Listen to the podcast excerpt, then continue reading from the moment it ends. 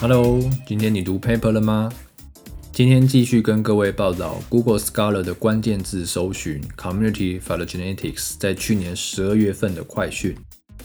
今天讲的是第三个部分，包含了以下的主题：跨不同营养级的交互作用、巨观生态学、宿主与微生物关系，以及一个 R 的分析套件。第一个部分是跨不同营养级的交互作用。有两篇文章，第一篇文章发表在《Functional Ecology》上面，标题是“树木的系统发育多样性构成了多重营养层级上的群落”。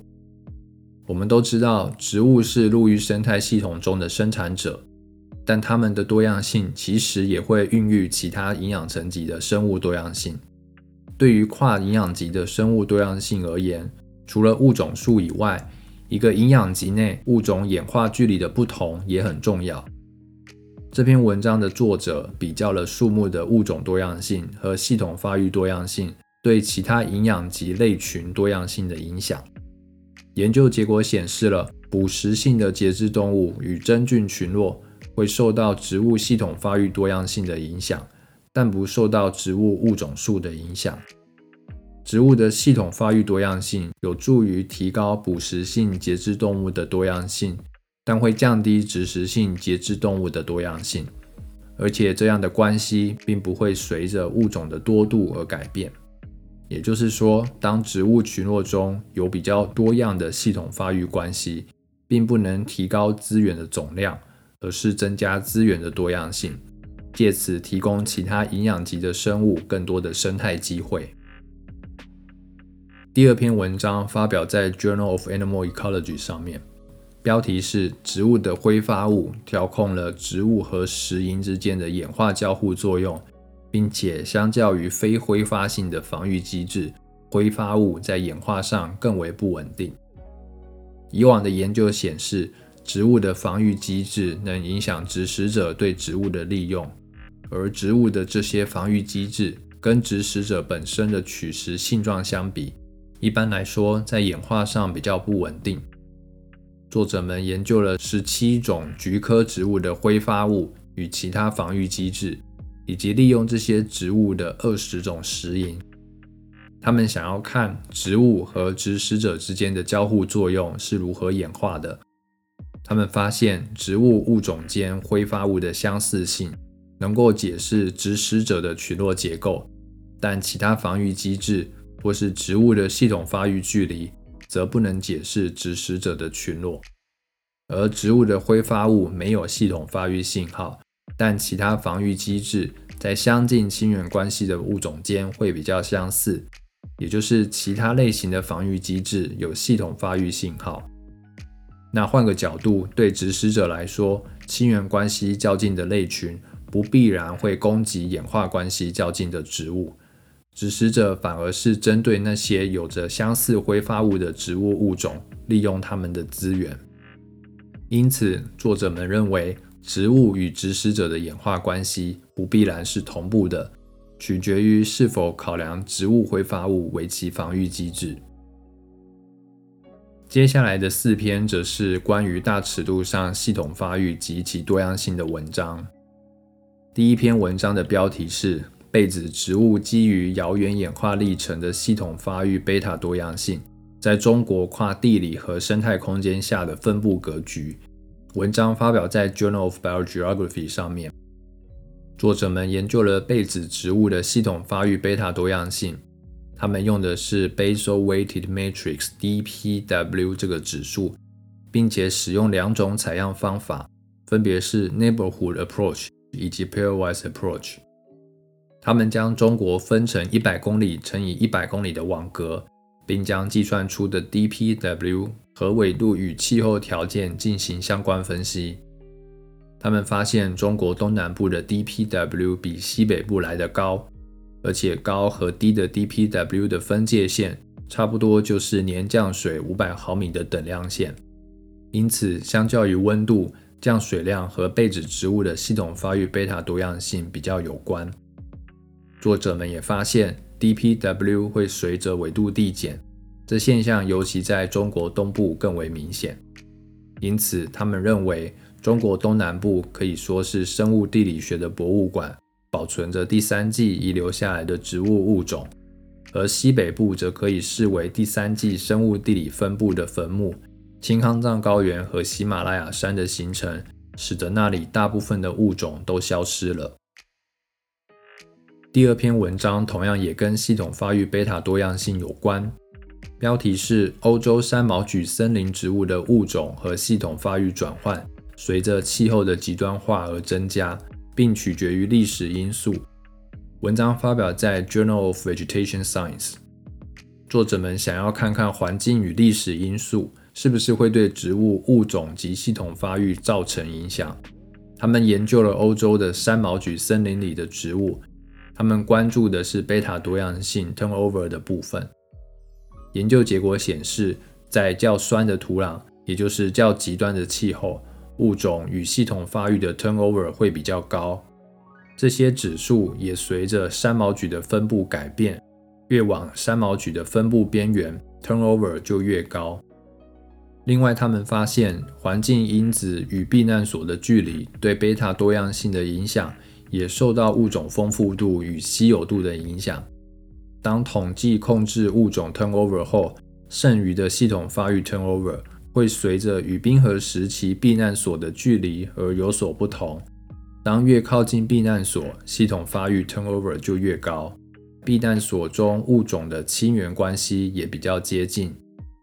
因此，他们的研究显示了当代的生态因子与历史的演化因素共同塑造了欧洲山毛榉森林植物的贝塔多样性。第三篇文章同样也是系统发育贝塔多样性的文章，标题是《墨西哥南部瓦哈卡州仓鼠的物种和系统发育贝塔多样性》。文章发表在《Journal of Mammalogy》上面。作者们同样研究物种与系统发育的贝塔多样性，依照一样的脉络，他们想要看生态因子或历史因素塑造了生物多样性。他们研究的类群是在墨西哥南部瓦哈卡州的仓鼠。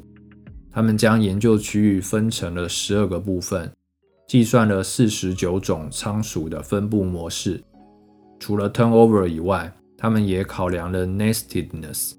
另外，他们也用 NOAA model 来检验这些指数的显著性。研究结果显示，物种与系统发育的差异主要是在 turnover 的部分，而不是 nestedness。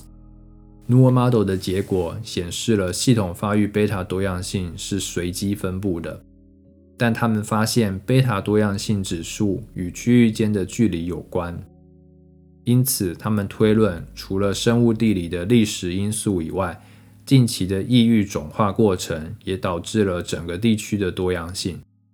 在一些特定的地方，当代的非生物环境因子可能作为生态的筛选因子。加速了种化的过程，使空间上的 turnover 较高。第四篇文章则是系统发育比较方法的研究，文章发表在 Scientific Reports 上面，标题是棕榈生活史性状的演化速率在岛屿比在大陆要快。跟大陆相比，孤立岛屿的种间竞争作用一般来说比较低。因此，能提供较多的生态机会给那些拓殖过去的类群。所以，就岛屿上的类群而言，一般认为它们的性状演化的速率会比较快。作者们使用了系统发育比较方法，研究了棕榈生活史性状的演化在大陆、大陆岛屿以及火山岛屿上的差异。这些生活史性状包含了体型大小与果实大小。他们也用系统发育贝塔多样性来验证火山岛屿物种演化上的适应性辐射。他们发现，火山岛屿上的棕榈树比在大陆及大陆岛屿上的来得高大，而大陆岛屿上的果实则比较小。这些棕榈树的高度与果实大小受到演化的限制，朝某个特定的方向发展。而在火山岛屿的棕榈类群并没有出现适应性辐射。大陆的类群也没有显示生态位的保守性，但大陆岛屿的类群的树木大小与果实大小有着较快的演化速度，显示了大陆岛屿对棕榈的选择压力。此外，岛屿上的棕榈由演化上独特的类群所组成。这篇文章中，作者们借由系统发育比较方法，呈现了岛屿对于棕榈类群多方面多样性保育的重要性，包括功能、系统发育及物种多样性。接下来的四篇文章都跟宿主微生物的议题有关。第一篇的题目是生态和演化理论。在不同系统中微生物群落动态中的应用，这是一篇发表在《Proceedings of the Royal Society B》上面的介绍文，介绍他们某一期的专刊。这个专刊一共收录了十一篇文章，借助植物、人类与其他动物系统中所阐述的理论来讨论微生物群落。文章讨论的主题分为以下三个方面。第一个方面是微生物对宿主表型、生态与演化的影响。第二个方面是关于演化与生态理论的应用与发展，看看理论是如何应用在不同分类群的微生物中的群落构建、多样性与稳定性等议题上。第三个方面是关于微生物多样性与动态的规律。第二篇文章的标题是。宿主的形态复杂性影响了海洋微生物的多样性，发表在《The ISME Journal》上面。作者们研究了大型真核生物身上的微生物，调查了三十八种共育的海草物种表面上的微生物。这些海草物种来自不同的演化支，但本身的形态结构相似。他们发现附生在海草上的微生物会受到海草的物种影响。而且在较遥远的分类层级，像是属海草宿主的亲缘关系，可以解释表面微生物的群落。当宿主的形态越复杂时，微生物的物种数也越多。比较有趣的是，他们除了野外调查以外，也进行实验，模拟宿主的形态多样性。结果显示，当栖地复杂性增加时，微生物的多样性也跟着增加。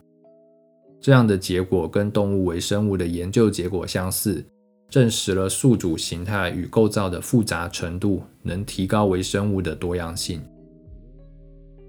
第三篇文章是说到季节变化及意外的环境干扰对自然栖地中两栖动物皮肤细菌的影响。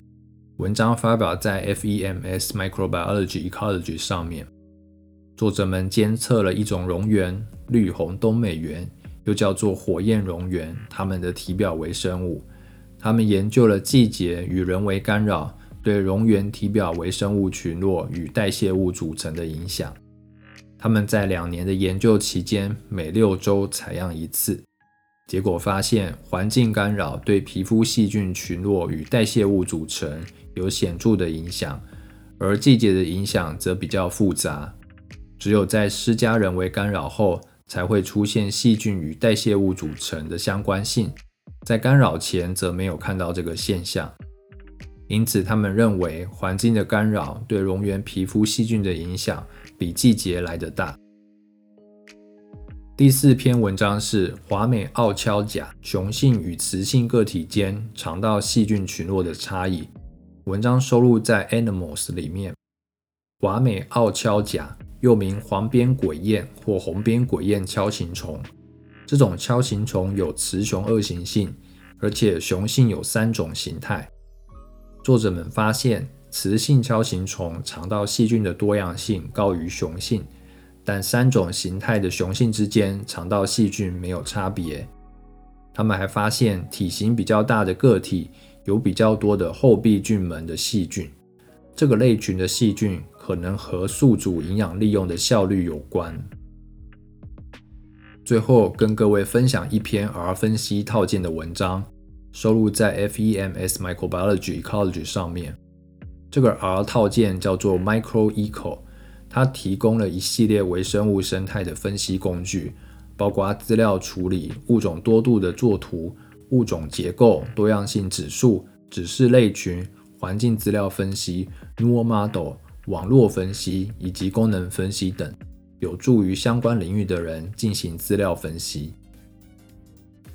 以上就是今天跟各位介绍的十一篇文章，文章的标题与连结都已经放在这一集的节目介绍里。那今天就先到这里了，谢谢大家的收听，我们下期再会。